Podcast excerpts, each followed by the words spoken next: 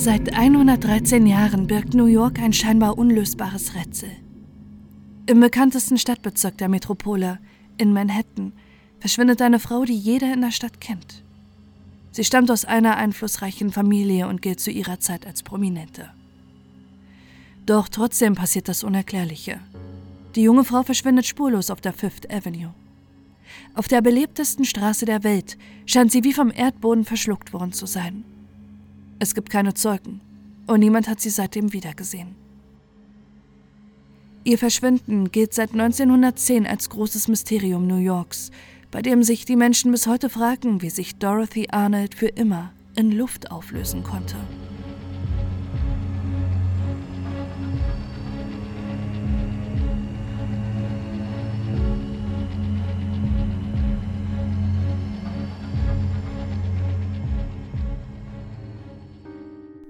Der 12. Dezember 1910 ist ein kalter Tag in New York City. Dorothy Arnold macht sich an diesem Vormittag im Haus ihrer Familie in der East 79th Street in der Upper East Side für einen Shoppingtag fertig. Die Arnolds leben in einem herrschaftlichen Haus in der besten Gegend Manhattans.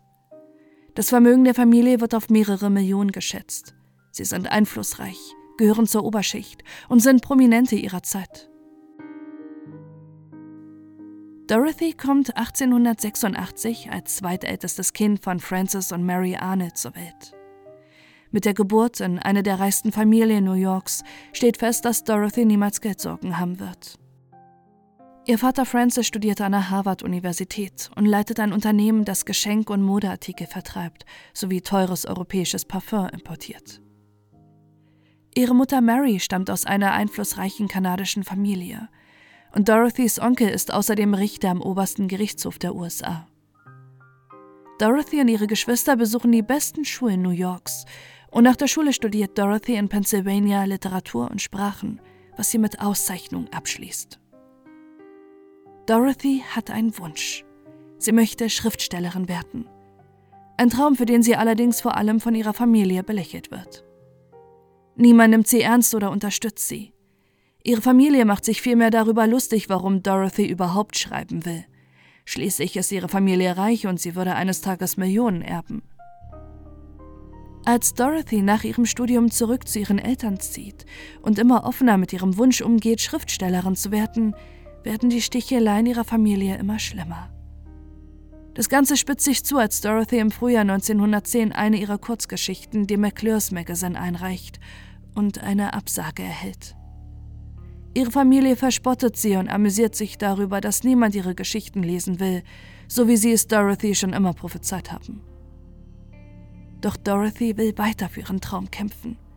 Sie mietet sich heimlich ein Postfach, damit ihre Eltern keine Briefe abfangen können, die sie mit Magazinen und Verlagen schreibt.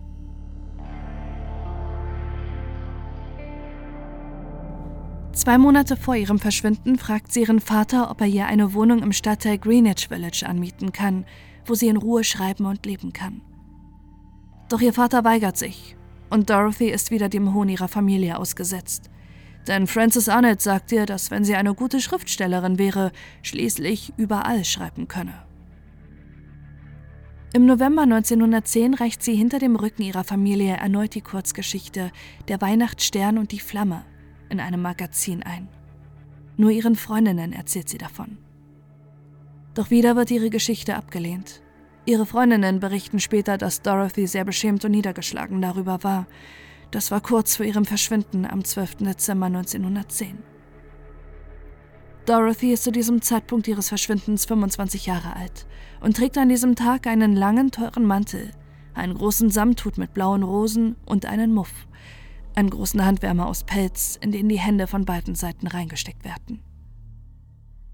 Bei sich hat Dorothy mutmaßlich ca. 25 Dollar. Sie hatte einen Tag vorher 36 Dollar von der Bank abgehoben, weil sie mit ihren Freundinnen Mittagessen war. Da das Wechselgeld später nicht in ihrem Zimmer gefunden wird, sind die 25 Dollar wohl das einzige neben ihrer Kleidung, was sie beim Verlassen des Hauses bei sich trägt. Gegen 11 Uhr verabschiedet sich Dorothy von ihrer Mutter, da sie ein Kleid für den Debütantinnenball ihrer jüngeren Schwester kaufen will. Ihre Mutter fragt sie noch, ob sie ihre Tochter begleiten soll, doch Dorothy lehnt ab. Was zunächst nicht ungewöhnlich erscheint, ist die erste Auffälligkeit in Dorothys rätselhaften Verschwinden, das bis heute für Spekulationen sorgt. Ihre Mutter ist krank und verlässt so gut wie nie das Haus. Gleichzeitig ist es normal, dass Dorothy täglich durch New York bummelt, sich mit Freundinnen trifft oder shoppen geht. Warum bietet ihr ihre Mutter genau an diesem Tag an, mitzukommen, obwohl sie sonst nie das Haus verlässt und Dorothy nur ein Kleid kaufen gehen will? Hat sie geahnt oder etwas davon gewusst, dass es das letzte Mal sein wird, dass sie ihre Tochter sieht? Dorothy Arnold verlässt um 11 Uhr das letzte Mal das Haus ihrer Eltern. Wohin sie dann für die nächsten drei Stunden geht, ist ebenfalls ein Rätsel. Sie wird erst wieder um 13.45 Uhr gesehen, wie sie ein Geschäft auf der Fifth Avenue betritt. Wo war Dorothy in der Zwischenzeit? Es gibt keine Zeugen, die sie im belebten New York sahen. Keine ihrer Freundinnen meldet sich später, dass sie sie getroffen hätten, und Dorothy hat für diese Zeit keinen Termin. Es ist merkwürdig, dass es keine Zeugen gibt, die bestätigen können, ob Dorothy in den fast drei Stunden ein Restaurant besuchte oder in einem Laden war. Auch dass niemand sie auf den belebten Straßen von New York bemerkt haben soll, ist ungewöhnlich. Zum einen fällt Dorothy durch ihre extravagante und teure Kleidung auf, zum anderen ist sie ein High Society Girl, deren Gesicht man in New York kennt die viele Freunde und Bekannte hat und die sonst täglich von Menschen auf der Straße erkannt wird. Wo war Dorothy also komplett unbemerkt für fast drei Stunden?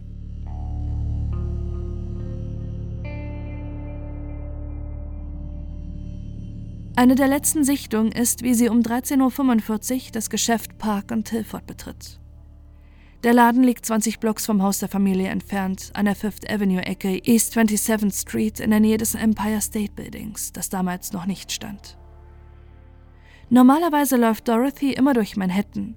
Für sie ist es keine Anstrengung, den einstündigen Spaziergang vom Haus ihrer Eltern bis zur 27th Street auf sich zu nehmen.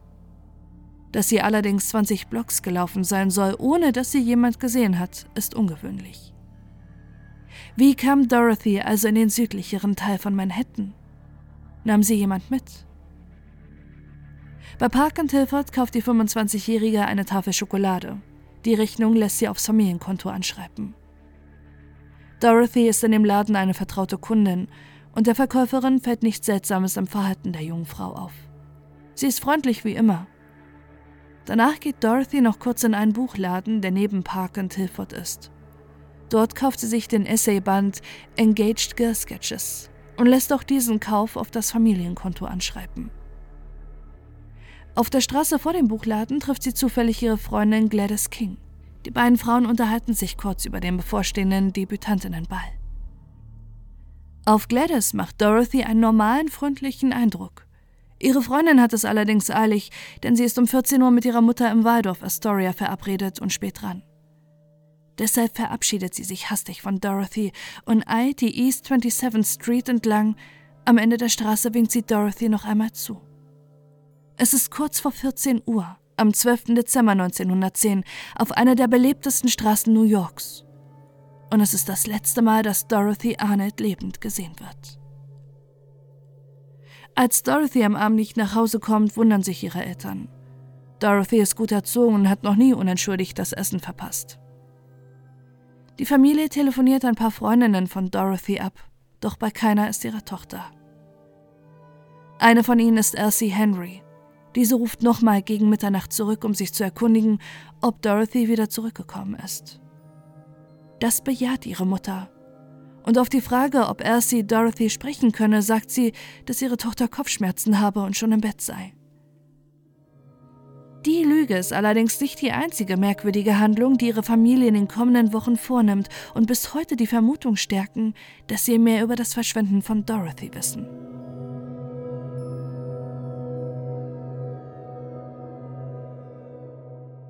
Als die 25-Jährige auch am nächsten Morgen nicht zurück ist, entscheiden sich die Arnolds zum nächsten seltsamen Schritt. Anstatt die Polizei einzuschalten, verständigen sie ihren Anwalt John S. Keith. Er soll Diskretion darüber wahren, dass ihre Tochter verschwunden ist. Die mutmaßlich einzig logische Erklärung für das Verhalten der Familie ist, dass die Arnets um ihr Ansehen fürchten. Sie gehören der Oberschicht an und sind gut vernetzt in Wirtschaft und Politik. Negative Schlagzeilen oder vielleicht sogar ein Verbrechen könnten ihren Ruf massiv schädigen und unerwünschte Medienaufmerksamkeit erregen. Die Arnetts bitten den Anwalt Keith, das Zimmer von Dorothy zu durchsuchen. Sie versichern ihm, dass nichts fehlt, bis auf die Kleidungsstücke, die Dorothy am Tag ihres Verschwindens trug. Keiner ihrer persönlichen Gegenstände fehlt. Der Anwalt findet dafür einige Briefe mit ausländischen Poststempeln. Außerdem findet er zwei Werbebroschüren für Überseedampfer und verbranntes Papier in ihrem Kamin. Möglicherweise war es das Manuskript ihrer Geschichte, zu dem sie nur wenige Wochen zuvor eine Absage bekommen hatte. Auf die Bitte von Francis und Mary Arnett nimmt der Anwalt Keith nun eigene Ermittlungen auf. Höchstwahrscheinlich will er nicht die vermögenden Arnetts als Klienten verlieren. Er vermutet, dass Dorothy einen Unfall hatte oder sogar Selbstmord beging.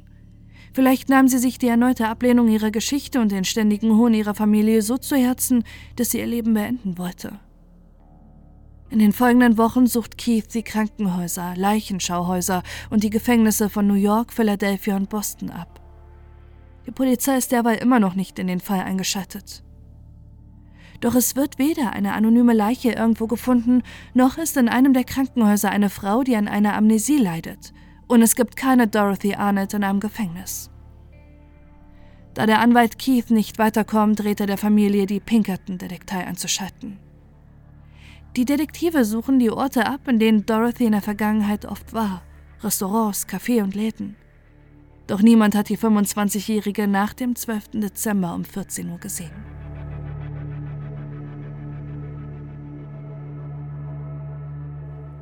Sie befragen ihre Freundinnen, doch niemand hat etwas von ihr gehört. Auch in den Heiratsregistern gibt es keine Hinweise darauf, dass sich Dorothy vielleicht mit einem Mann abgesetzt hat. Auch die Pinkerton-Büros in Europa werden über das Verschwinden der Millionenerbin in Kenntnis gesetzt. Sie sollen die Überseedampfer kontrollieren. Doch auch bei den ankommenden Schiffen kann keine Dorothy Arnett identifiziert werden. Nach sechs Wochen Suche bleibt der Familie nur noch ein Schritt. Sie müssen die Polizei einschalten. Am 22. Januar 1911 wird das NYPD über das Verschwinden von Dorothy Arnett informiert. Die Polizei schockiert darüber, dass die 25-Jährige nun seit sechs Wochen spurlos verschwunden ist und niemand bislang auf die Idee kam, die Polizei einzuschalten. Sie raten Francis Arnett dringend dazu, eine Pressekonferenz abzuhalten. Nur wenn schnellstmöglich viele Menschen erreicht werden, gibt es noch die Chance, Dorothy zu finden sollte sie noch leben. Zwei Tage sträubt sich Francis Arnett dagegen, bis er schließlich widerwillig am 25. Januar 1911 eine Pressekonferenz in seinem Büro abhält. Es sind viele Reporter zur Pressekonferenz gekommen. Sie wittern im Verschwinden der Millionärserbin die Titelstory. Und das wird sie. Über die nächsten Monate wird Dorothy Arnett und die rätselhafte Suche nach ihr die Presse in New York bestimmen. Doch entgegen der Erwartung der Polizei, die durch die Pressekonferenz wichtige Zeugen suchen wollte, die Dorothy Arnett noch einmal gesehen haben, zeigt sich ihr Vater wenig optimistisch. Er erzählt den Reportern, dass er denkt, dass seine Tochter den Weg durch den Central Park nahm, getötet und ihre Leiche in einem See oder Stausee entsorgt wurde. Er spricht zu den Polizisten. Aufgrund der nachlässigen polizeilichen Überwachung des Parks halte ich es für durchaus möglich, dass sie mit ihrem Strumpfhaltern ermordet und ihr Körper in den See oder den Stausee geworfen wurde. Solche grausamen Dinge passieren. Die Polizei und auch die Reporter sind fassungslos darüber, wie distanziert und kühl Francis Arnold über das Verschwinden seiner Tochter spricht. Trotzdem lobt er eine Belohnung von 1000 Dollar aus, was heute 27.000 Dollar wären, um Zeugen oder Hinweise zu bekommen. Dazu hat ihm die Polizei geraten. Sie erhoffen sich, dass sich durch die hohe Belohnung Zeugen melden, die Dorothy am Tag ihres Verschwindens noch einmal sahen. Schließlich kann sich niemand vorstellen, dass der junge Frau ungesehen an einer der belebtesten Straßen weltweit einfach spurlos verschwinden kann.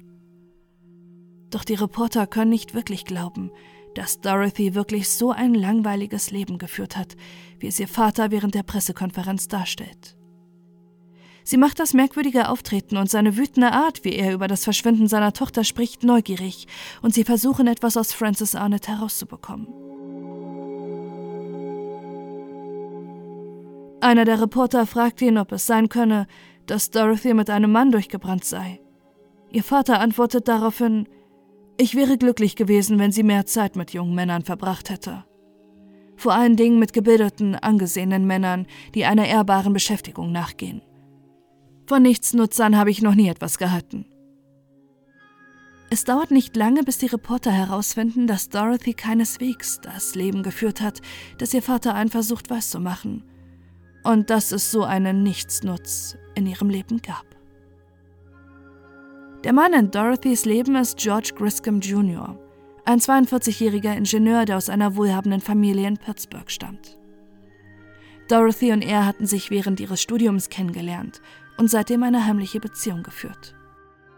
Sie wusste, dass ihre Eltern etwas gegen die Beziehung der beiden haben werden. George ist deutlich älter als sie, lebt noch bei seinen Eltern, seine Mutter legt ihm noch seine Kleidung raus und er kann gesellschaftlich und finanziell nicht mit Dorothy mithalten. Doch die Reporter enthüllen noch etwas. Nur wenige Monate vor ihrem Verschwinden fuhr Dorothy zu einem heimlichen Urlaub mit ihrem Liebhaber. Den Sommer 1910 verbringt Dorothy pflichtbewusst mit ihren Eltern im Sommerhaus in York Harbor. Doch Mitte September hat sie ihren Eltern gefragt, ob sie eine Studienfreundin in Cambridge besuchen dürfte. Am 16. September 1910 fährt Dorothy aus New York los. Allerdings nach Boston, wo George sie empfängt. Zahlreiche Zeugen sehen sie während ihres Urlaubs in Boston, wo sie glücklich wirken und kein Geheimnis aus ihrer Identität machen. Im Hotel und in Restaurants registrieren sie sich mit ihren echten Namen und Adressen. In einem Pfandleihhaus in Boston hat Dorothy außerdem Schmuck im Wert von 500 Dollar für 60 Dollar verpfändet. Dadurch erfahren ihre Eltern nach ihrer Rückkehr von der heimlichen Beziehung und setzen ihr ein Ultimatum. Sie soll die Beziehung zu ihrem Liebhaber beenden. Doch Dorothy widersetzt sich und hält weiterhin Kontakt über Briefe mit George Griscom Jr. Die Reporter finden außerdem heraus, dass Dorothy und ihr Freund sich Anfang November 1910 ein letztes Mal sahen, bevor George Griscom Jr. zu einer Europareise mit seinen Eltern aufbrach.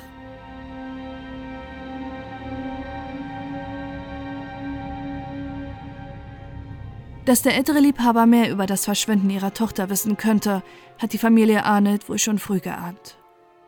Bereits am 16. Dezember 1910 Vier Tage nach dem Verschwinden von Dorothy senden sie ein Telegramm nach Florenz, denn die Familie Griscom ist nach Italien gereist. Sie fragen ihn, ob er mehr über das Verschwinden ihrer Tochter wisse, doch er bestreitet es. Während der Pressekonferenz Ende Januar betont Francis Arnett immer wieder, wie schlecht es seiner Frau seit der Suche nach Dorothy gehe und dass sie krank und gebrechlich ist. Doch das scheint nicht die ganze Wahrheit zu sein. Am 16. Januar 1911, noch bevor das Verschwinden der Polizei gemeldet wird, kommen zwei dunkel gekleidete, verschleierte Gestalten in Florenz an. Sie haben eine zehntägige Schiffsfahrt hinter sich und ein Ziel vor Augen. Das Hotel, in dem die Familie Griscom lebt, um George gewaltsam zur Rede zu stellen. Die beiden mysteriösen Personen sind Dorothys 27-jähriger Bruder John und seine angeblich schwerkranke und hinfällige Mutter Mary. Über Stunden wollen sie George eine Art Verhör unterziehen und schrecken dabei auch vor Gewalt nicht zurück. Doch Dorothys Freund bleibt bei seiner Version. Er weiß nicht, wo seine Freundin ist. Sie verlangen deshalb die Briefe, die Dorothy und er sich schrieben, aber auch diese erhalten keinen Hinweis auf ihren Aufenthaltsort. Nach wenigen Stunden reisen Mary und John Arnold wieder ab. Als sie schließlich wieder in den USA sind, entschließen sie sich auf Drängen der Detektei endlich die Polizei einzuschalten.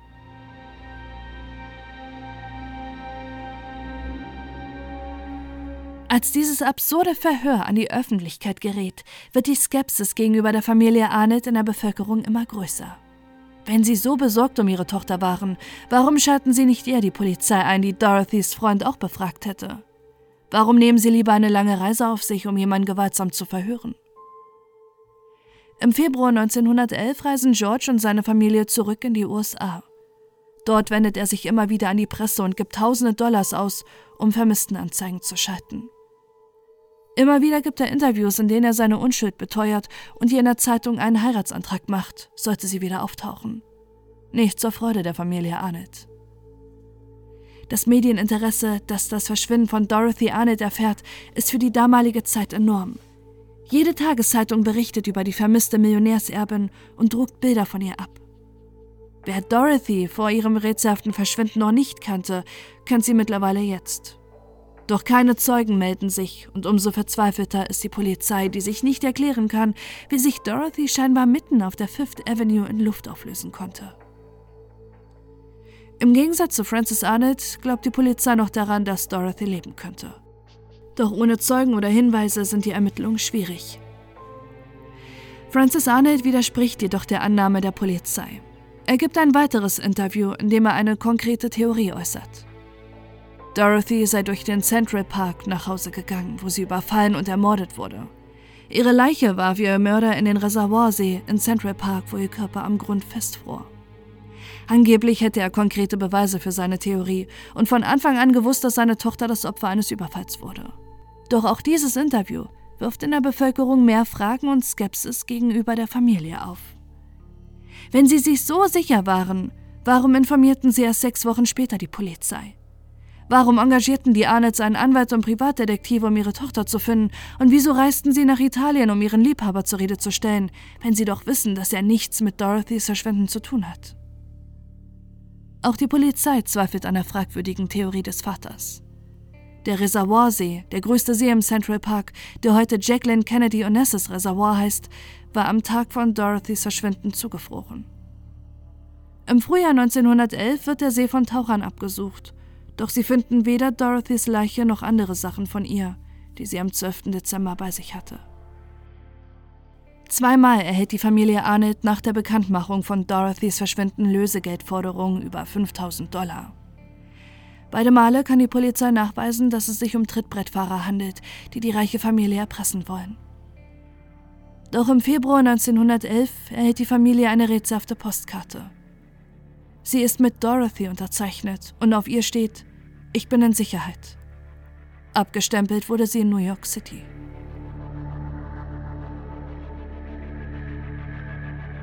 Die Handschrift auf der Karte stimmt mit der Handschrift von Dorothy überein – doch Francis Arnett glaubt, dass sich jemand einen schlechten Scherz erlaubt hat und die Handschrift seiner Tochter kopiert hat.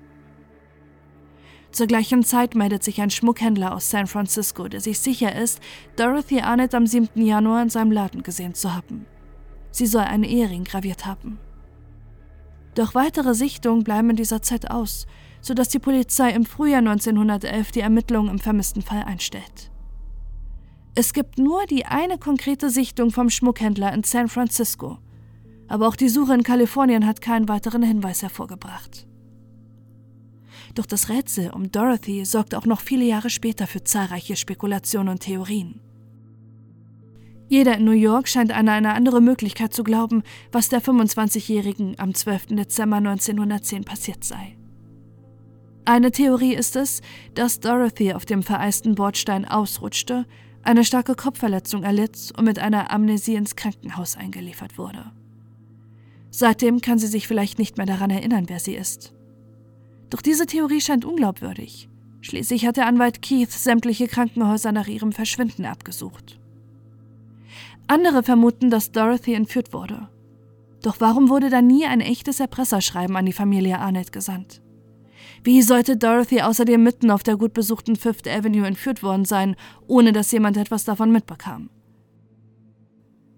Eine mögliche Theorie scheint zu sein, dass die junge Frau Selbstmord begangen hat. Ihr geliebter George Griscom Jr. ist von dieser Theorie überzeugt. Er äußert in der Presse, dass er glaubt, dass sich Dorothy wegen ihrer gescheiterten Karriere als Schriftstellerin und der ständigen Sticheleien ihrer Familie das Leben nahm. Sie soll nach der zweiten Ablehnung ihrer Kurzgeschichte betrübt gewesen sein. In einem Brief an ihn schrieb sie, McClures hat mich abgelehnt. Ein weiteres Mal. Wenn ich in den Spiegel schaue, starrt mir die Erfolgslosigkeit ins Gesicht. Ich sehe eine lange Straße vor mir, eine Straße ohne jeden Abzweig. Mutter wird denken, es sei ein Unfall geschehen. Auch ihre Freundinnen vermuten, dass Dorothy Selbstmord begangen hat. Allerdings, weil die Beziehung zu George zum Scheitern verurteilt war. Auch die New York Times vermutet, dass sich Dorothy das Leben nahm. Vor allem nachdem sie herausfinden konnten, dass George Cousin auf einem Überseedampfer in den Tod sprang. Hatte Dorothy sich seinen Tod vielleicht zum Vorbild genommen, was die Broschüren zum Überseedampfern erklären würde?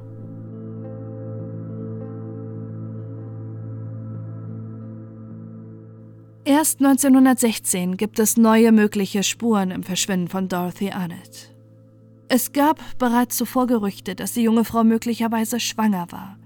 Da sie nicht verheiratet war und ihre Familie vor der Schande eines unehelichen Kindes bewahren wollte, nahm sie vielleicht eine illegale Abtreibung vor, an der sie starb.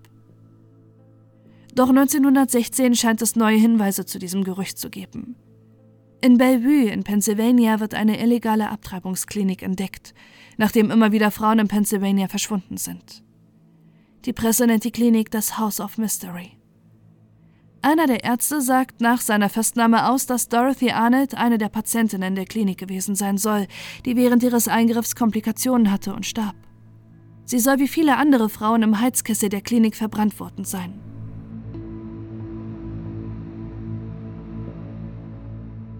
Während der Bezirksstaatsanwalt von New York die Aussage des Arztes für plausibel hält, widerspricht Dorothys Vater vehement der Theorie. Er sagt gegenüber der Presse, dass die Aussage lächerlich und erlogen sei. Im selben Jahr meldet sich ein Gefängniswärter von Rhode Island bei der Polizei in New York. Einer seiner Insassen soll mehr über das Verschwinden von Dorothy Arnold wissen. Edward Glenarus muss 1916 eine Haftstrafe wegen versuchter Erpressung absitzen. Er berichtet nun den Behörden, dass er 250 Dollar für die Beseitigung von Dorothys Leichnam im Dezember 1910 bekommen hätte. Er wurde damals für einen Fahrradjob von einem Bekannten angeheuert. Diesen Mann kennt er nur unter seinem Pseudonym Little Louis. Er soll eine Frau von New Rochelle im Bundesstaat New York abholen. Als Edward Glenarus am Treffpunkt ankommt, habe dort nicht nur Little Louis auf ihn gewartet, sondern auch ein anderer gut gekleideter Mann, der sich als Doc vorstellt. Die Beschreibung zu dem Mann, der er der Polizei gibt, passt zum Aussehen von Dorothys heimlichen Liebhaber George Griscom Jr. An diesem Tag im Dezember 1910 haben Little Louis und der Doc eine bewusstlose Frau in den Wagen von Edward Glenarus geschafft, die sie nach New Jersey fahren. Während der Vater erzählt Little Louis, dass die Frau Dorothy Arnett sei. Am nächsten Tag sagt der Doc den beiden Männern in New Jersey, dass die Frau bei einer Operation verstorben sei und Edward Glenarus und Little Louis die Leiche zurück nach New Rochelle bringen müssen. Dort hätten die beiden Männer sie in einem Keller vergraben. Die Polizei durchsucht die Kellerräume, von denen Edward Glenarus in seiner Befragung berichtet. Doch sie finden nichts. Auch dass der Doc George Griscom Jr. sein sollte, lässt die Polizei zweifeln. Schließlich war dieser zu diesem Zeitpunkt mit seinen Eltern im Urlaub in Italien. Doch Edward Glenarus ist sich sicher, dass die tote Dorothy Annett sei. Er hat sie zweifelsfrei in ihren Bildern erkannt und beschreibt der Polizei detailliert einen Ring, den Dorothy getragen hat. Dieser Ring wurde nie in der Presse thematisiert. Und ihn kannten nur Menschen, die Dorothy wirklich schon einmal gesehen hatten. Doch auch diese Aussage bestreitet Francis Arnett in der Presse und bezeichnet Edward Glenarus als Lügner. In den Jahren nach Dorothy Arnetts Verschwinden gibt es immer wieder vereinzelt angebliche Sichtung der jungen Frau in den ganzen USA. Zweifelsfrei nachgewiesen werden kann jedoch nicht, dass es sich dabei wirklich um Dorothy handelt.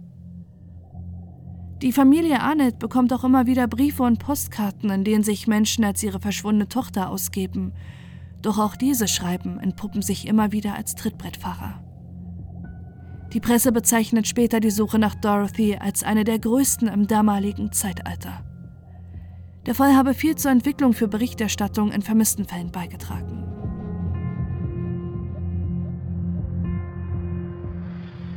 (1922) stirbt Francis Arnold.